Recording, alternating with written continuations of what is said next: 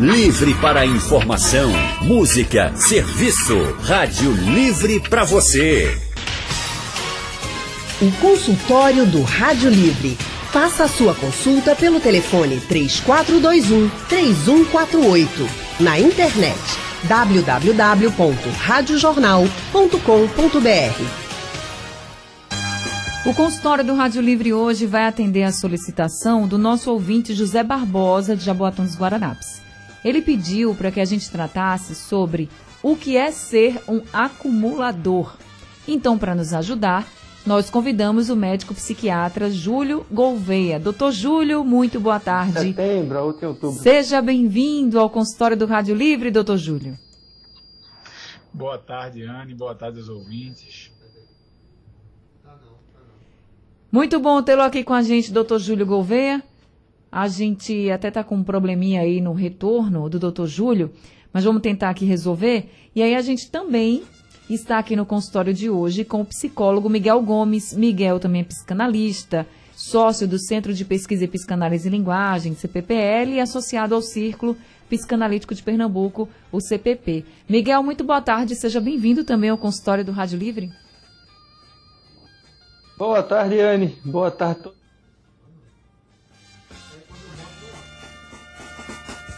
gente está aqui com um problema no retorno dos nossos entrevistados. Eles estão fazendo consultório com a gente do, da internet. Então, os dois não estão aqui no estúdio, estão fora, né? A, a, gente agora se permite a fazer esse tipo de entrevista. A pandemia trouxe isso para a gente também com muito mais, vamos dizer assim, muito mais na nossa rotina, né? Então, as entrevistas estão sendo à distância mas uma distância que está sendo aí, vamos dizer, diminuída por causa da internet. Deixa eu ver se eu consigo agora falar com um dos nossos, dos nossos entrevistados, doutor Júlio ou Miguel. Doutor Júlio, o senhor está me ouvindo direitinho? Vamos colocar o senhor no ar para ver se melhorou.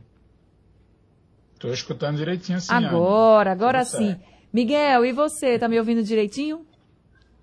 Perfeitamente. Sem ruídos, vamos começar então o nosso consultório de hoje. E já a, a pergunta, Miguel, do nosso ouvinte, o seu José Barbosa, de Jaboatão dos Guararapes. O que é ser um acumulador, Miguel? acumulador é aquela pessoa que junta alguma coisa de maneira exagerada, né? E aí pode ser eh, desde um objeto preferencial, né, vamos dizer assim, alguma coisa específica que aquela pessoa junta em excesso, ou mesmo sem nenhuma coisa específica. Né? A gente, quem tem TV a cabo, assiste aqueles programas é, na televisão daquelas pessoas que, quando saem de casa, voltam com qualquer coisa que eles encontram na rua, como um objeto, uma lata, uma garrafa, uma tampa, uma panela, é, um prego, uma porca que ele encontra pela, pela rua porque ele vai dizer, não, vou guardar isso aqui porque hoje eu não estou precisando não, mas vai que amanhã eu preciso, eu tenho aqui. E aí chega aquele extremo de você ter na, é, na sua casa um quarto, às vezes a casa inteira, em casos muito graves, entulhado de coisa, com risco à saúde, inclusive, porque aí entra lixo, toda essa, essa questão, né? Então, isso é que a gente podia dizer que é um, um acumulador patológico, né? Aquilo que faz uma acumulação em exagero. A gente estava brincando aqui antes de entrar no ar, eu e Júlio, que alguns acumuladores como nós, né? Eu e ele, que tem o hábito, por exemplo, de acumular livro, né? Não chega, não, não chega a ser exatamente um problema, porque estão ali na estante, bem guardados, né? não estão produzindo nenhum tipo de dano para a gente nem para ninguém. Então, essa é, talvez seja uma distinção que a gente possa fazer, né? O, o, grau de dano que isso causa na vida da pessoa.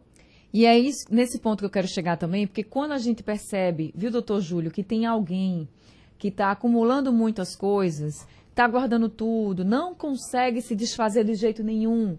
É, às vezes não, é, não guarda nem, como o Miguel colocou aqui o exemplo, achou uma coisa na rua, ah, quem sabe eu preciso, mas é assim, não estou utilizando mais, e aí, não, mas eu vou guardar porque pode ser que mais para frente eu precise. Tava em casa, estava usando, mas aí não precisa mais.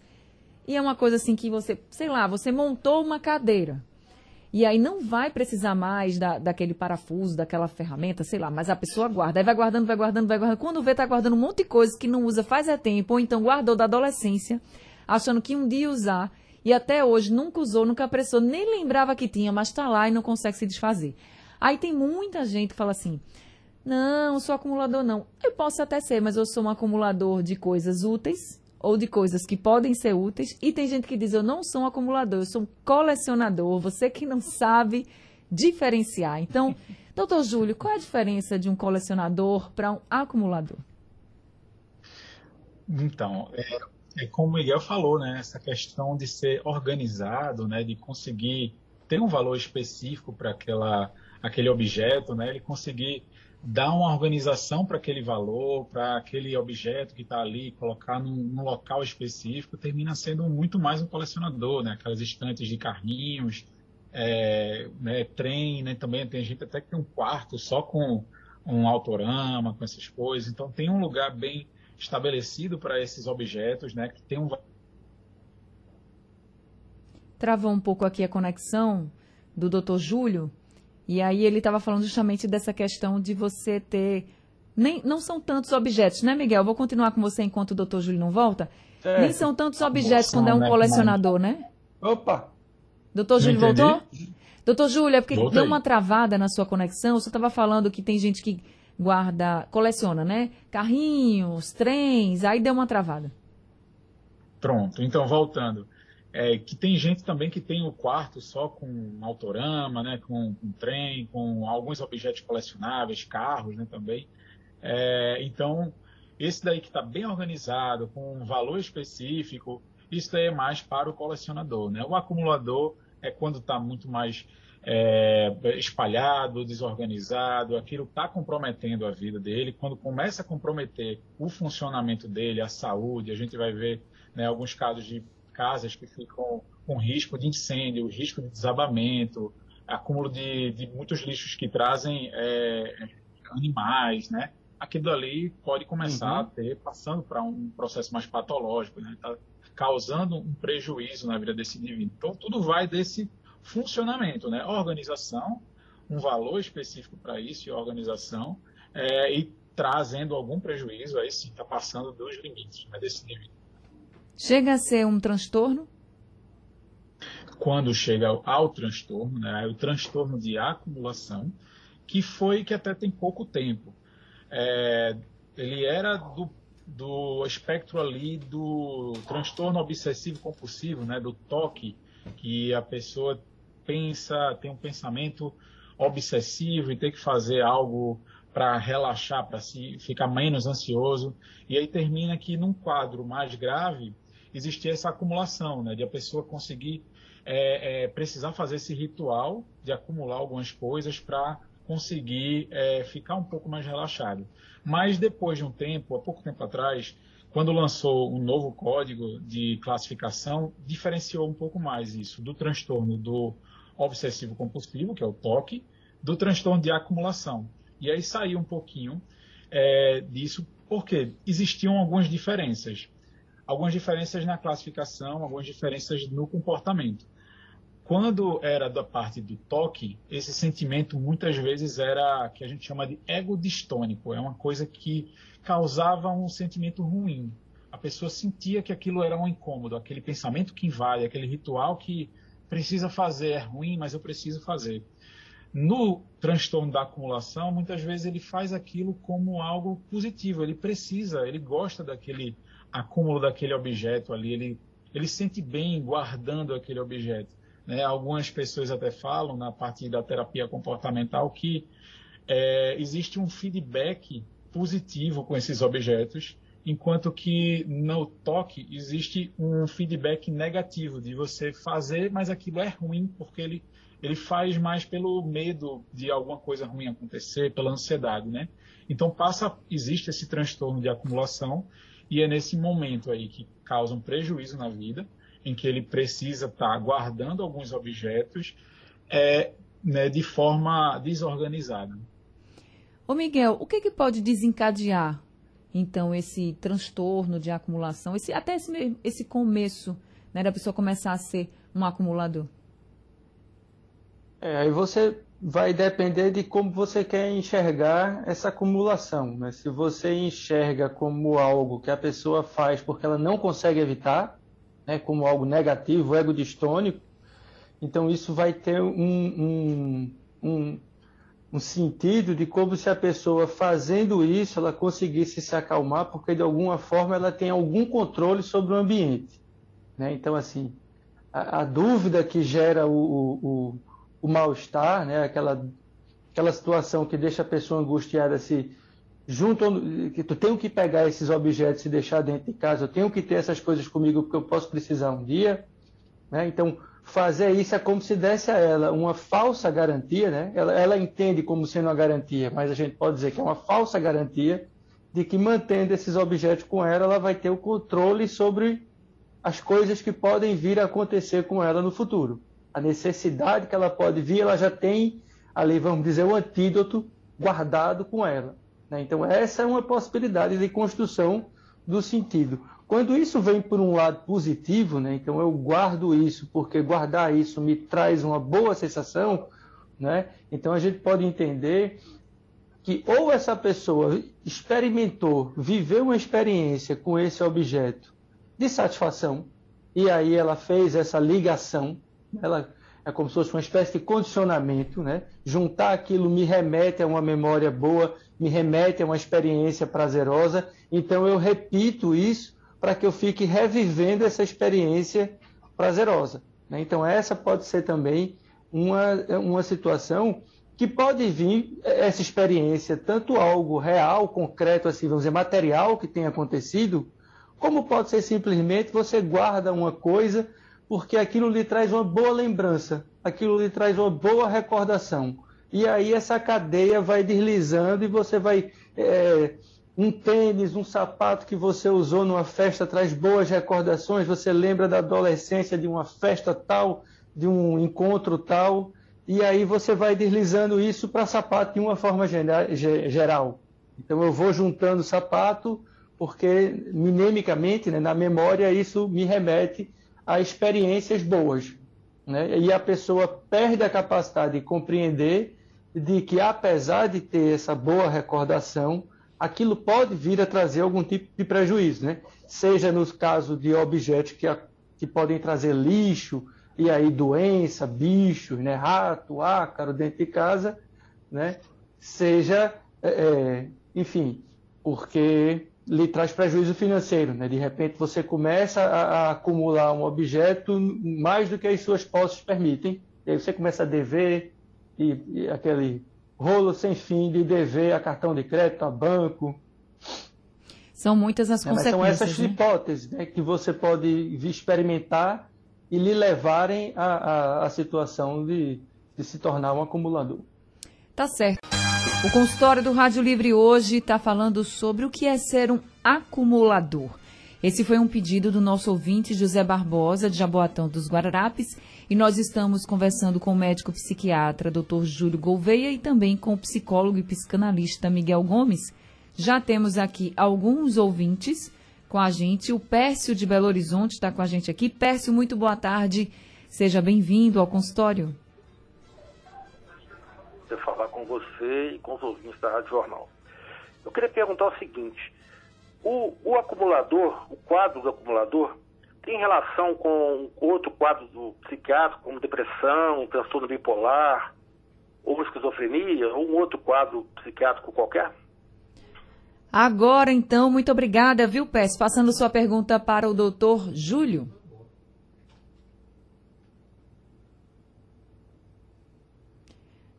Doutor Júlio, a gente não está lhe ouvindo. O senhor pode ligar o seu microfone? Pronto. Agora. Péssimo, não é isso? Isso. É, isso, péssimo. Então, tem sim, tem muita relação. É, isso também é um critério diagnóstico também. A gente, para dar esse diagnóstico de um transtorno de acumulação, né? E como a gente diferenciar essa acumulação é, normal, né? Como a gente estava conversando com o Miguel, é, quando é um transtorno de acumulação, a gente precisa diferenciar é, algum transtorno orgânico né, ou algum transtorno psiquiátrico. Então, transtornos orgânicos muito relacionados são os transtornos demenciais, né, os transtornos a demência, é, os transtornos também do neurodesenvolvimento, como autismo, como o déficit intelectual, né? É, a gente também tem uma grande relação com o TDAH, o transtorno do déficit de atenção e hiperatividade, então temos uma grande relação também é, com esse transtorno. Lesões cerebrais, tumor, síndromes genéticas, então a gente precisa ter essa avaliação clínica né, para excluir um transtorno orgânico que possa estar relacionado tanto neurológico quanto genético, né? É, tam, como também algum outro transtorno é, é, de saúde mental. Né? A gente tem o TDAH, a gente tem os transtornos do neurodesenvolvimento, tem o próprio toque, que pode ser comórbido, né? você pode ter o toque, mais o transtorno de acumulação, é, tiques também. Então, a gente precisa avaliar tudo isso, esquizofrenia, se isso também não faz parte de um delírio, né? É, então precisa, a gente precisa excluir ou até é, avaliar porque pode ser comórbido, é, para realmente ter certeza se isso é só o transtorno de acumulação, que pode ser também sozinho um transtorno apenas da acumulação. Agora, teve. Eu quero agradecer aqui ao Pércio de Belo Horizonte, que está com a gente, está ouvindo a gente. Ele também mandou mensagem aqui pelo painel interativo. Muito obrigada, viu, Pécio, pela sua participação. Teve um ouvinte, doutor Júlio, que ele mandou um áudio, ele preferiu não se identificar, mas ele pergunta também se esse transtorno de acumulação pode ter relação com traumas na infância, porque ele disse que conhece uma pessoa que é um acumulador, acumula de tudo, ele contou, de sapato à torneira, para você imaginar. Ele pergunta se pode ter relação com algum trauma de infância. Uhum. Tem um estudo, Anne, é, e para esse ouvinte né, também, que é de 2020, que coloca sobre as etiologias desse transtorno. E entre eles ele destaca a herdabilidade, embora não tenha um estudo genético ainda caracterizando que existe realmente uma herança, mas que existem sintomas, é mais por relato é, de parentes né, que tinham alguns comportamentos semelhantes à acumulação é, em pacientes que têm transtorno da acumulação. E em relação a traumas e eventos estressantes, né, ainda também não está fechado, não é bem estabelecido, mas em algumas, alguns estudos mostrou uma relação com algum trauma, né? É, mas não é bem definido ainda se isso seria, primeiro, uma causa e isso é importante a gente destacar na saúde mental, não existe nada muito fechado para causas apenas únicas de algum transtorno ou de algum comprometimento. Então, isso é importante a gente lembrar. É, isso no geral, né? Muita gente pergunta, ah, a causa é essa? Não, existem várias causas. Existe a parte genética, existe a parte ambiental, existe a dinâmica de vida da pessoa que é, por acaso pode causar algum tipo de, de situação, né, de transtorno. Então, os traumas é, ainda não estão bem estabelecidos se isso é uma causa para o transtorno de acumulação.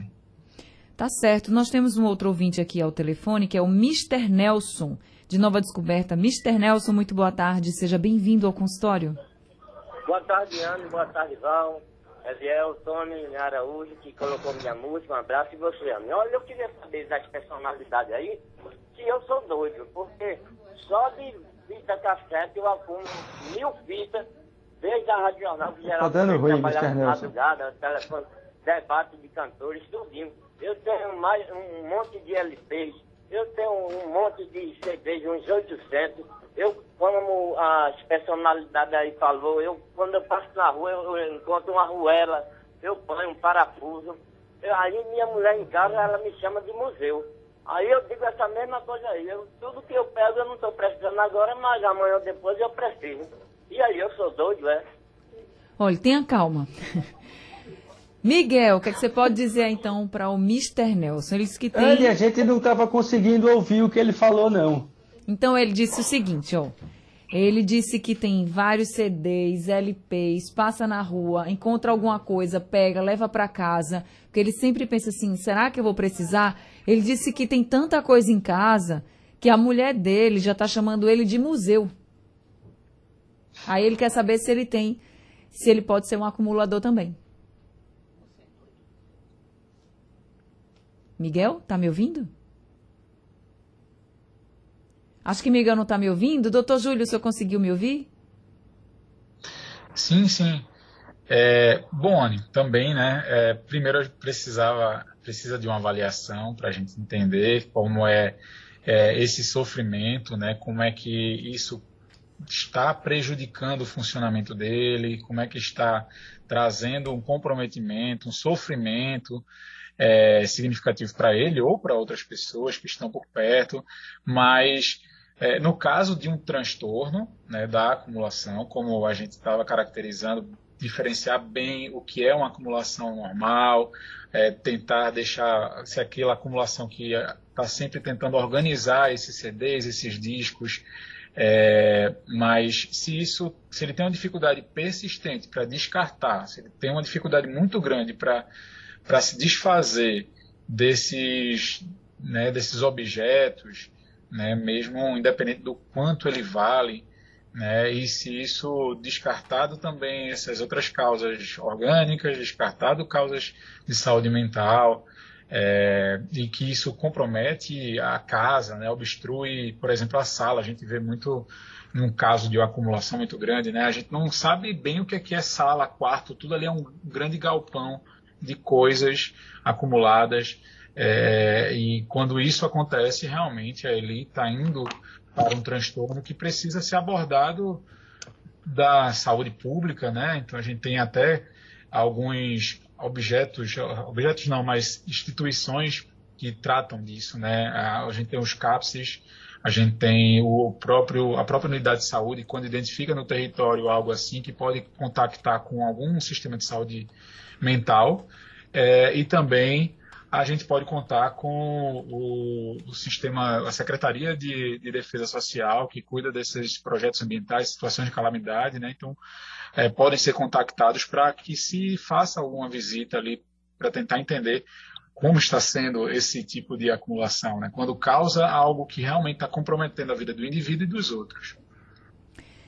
Tá certo, gente. É, o Mr. Nelson citou que a mulher dele está chamando ele de museu. Miguel tá me ouvindo agora?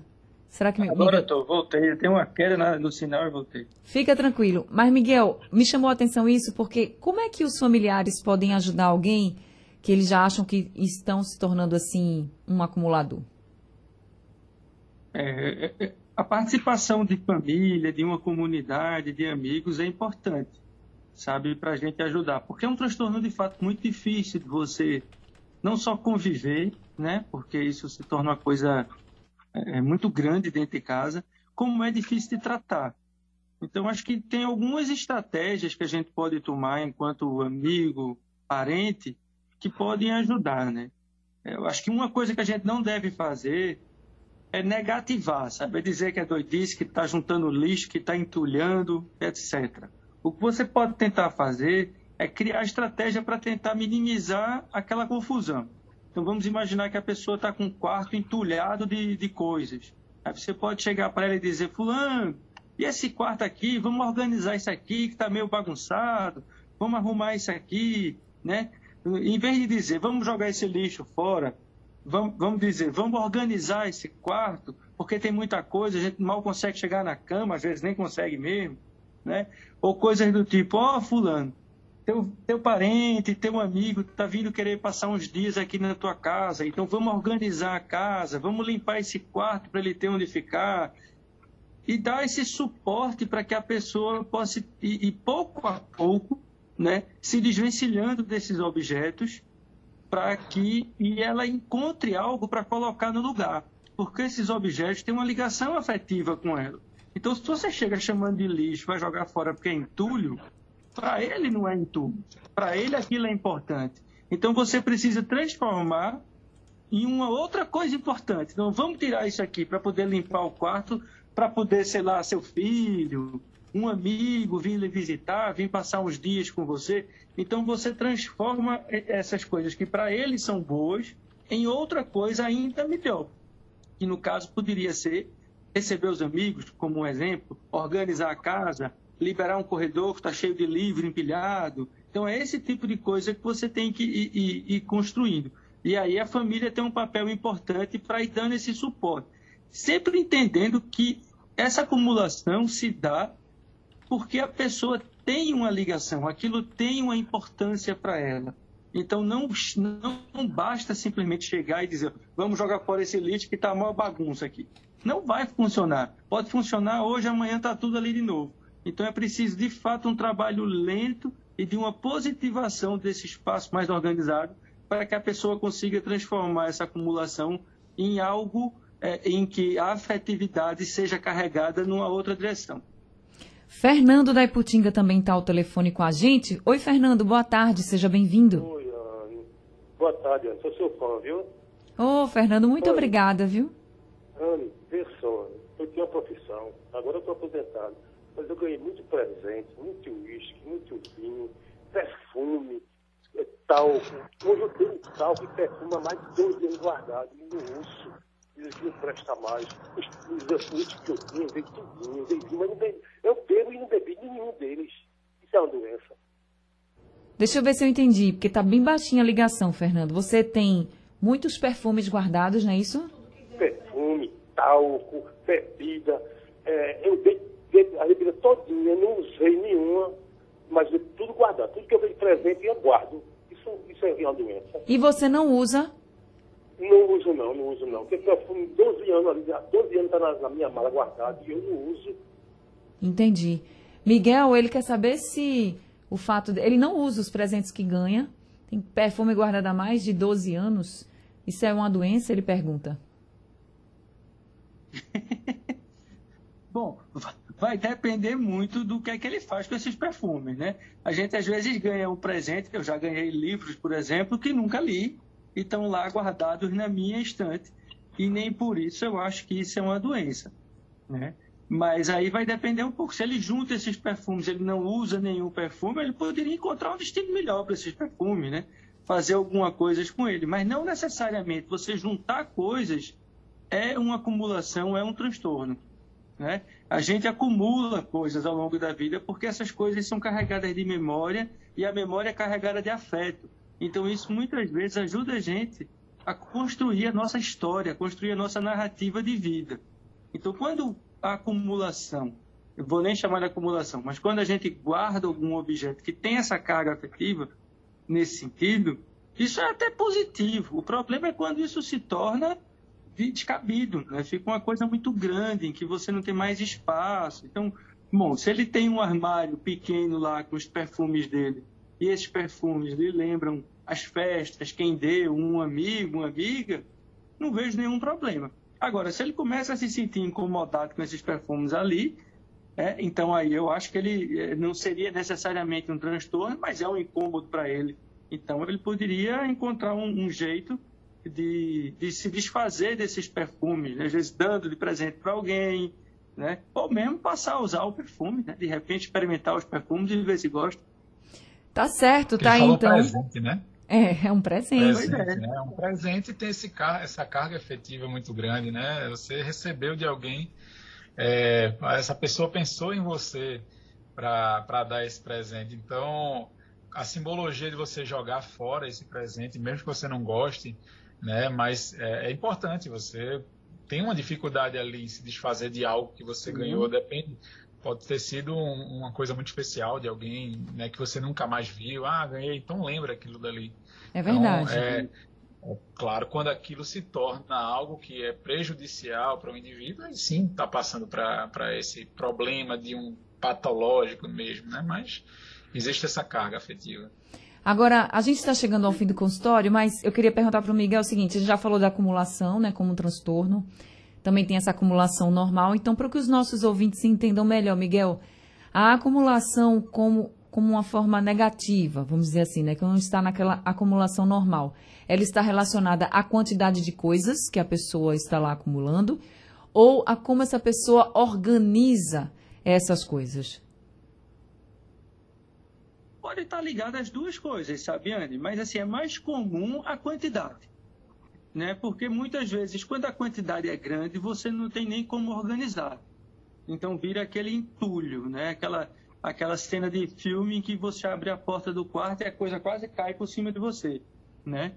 Você veja que tem alguns colecionadores, hoje em dia você tem algumas crianças de classe média, até adultos mesmo, que fazem coleção de carrinhos de ferro, de aviões de ferro. Então você vê que muitas vezes eles têm na parede uma estante, um mural, tudo organizadozinho, né? Então veja, mesmo sendo uma quantidade grande, está muito mais para um colecionismo, uma pessoa que gosta de colecionar aquilo, uhum. do que uma acumulação. Porque a acumulação, muitas vezes, entra nessa coisa de você aqui, acumular aquilo que vai perdendo sentido racional para você. Você acumula sem saber por quê. Porque acha que no futuro vai usar, ou porque está morrendo de medo de não trazer aquilo para casa, porque acha que pode acontecer alguma coisa com você se você não trouxer. Então aí a gente tem um problema. Né? E aí nem precisa ser o quarto amontoado. Se você junta coisas com esse tipo de pensamento, aí a gente já tem um problema. Se é uma patologia ou não, aí vai precisar de uma avaliação e tal para ver até que ponto isso é tão prejudicial a ponto de a gente chamar um transtorno ou se é simplesmente um traço de personalidade exagerado que a gente também pode cuidar, porque cuidando vai trazer uma melhor qualidade de vida para a pessoa. E para quem está nos ouvindo agora e conhece alguém que está nesse sentido assim de guardar um monte de coisa, de sair colocando um monte de coisa dentro de casa e não tem mais sentido nenhum aquelas coisas, a pessoa não sabe nem o que vai fazer com aquilo e vocês acham que é um problema de acumulação, não julgue. Aí você vai ajudar essa pessoa, você vai tentar fazer com que ela entenda que de fato isso pode estar fazendo mal. Se não der certo, se não der para você ir com outras estratégias sem julgar, sem dar aquela negatividade. Você não conseguir ajudar essa pessoa, procura um especialista. Segue aqui os conselhos de Miguel Gomes e do Dr. Júlio Gouveia. Miguel, muito obrigada por esse consultório, pelas orientações e esclarecimentos também sobre o que é ser um acumulador, viu? Muito obrigada. Eu que agradeço, Ana. Um prazer participar mais uma vez aqui do programa com você, hoje com o Júlio. É um prazer imenso. A única coisa que a gente precisa acumular é vacina no braço. Seja aí, COVID, aí tá tudo certo. Essa é bom de acumular. É isso, doutor Júlio, muito obrigada também por esse consultório e pelas orientações. Obrigado, Anne. Foi um prazer muito grande participar desse momento aqui, dessa tarde, com o Miguel, com vocês e com todos os ouvintes. Obrigado. Sejam sempre muito bem-vindos aqui com a gente. O Rádio Livre de hoje fica por aqui. A produção é de Gabriela Bento, trabalhos técnicos de Edilson Lima, Elivelton Henrique e Wesley Amaro. No apoio Valmelo e a direção de jornalismo é de Mônica Carvalho. Sugestão ou comentário sobre o programa que você acaba de ouvir, envie para o nosso WhatsApp 99147 8520.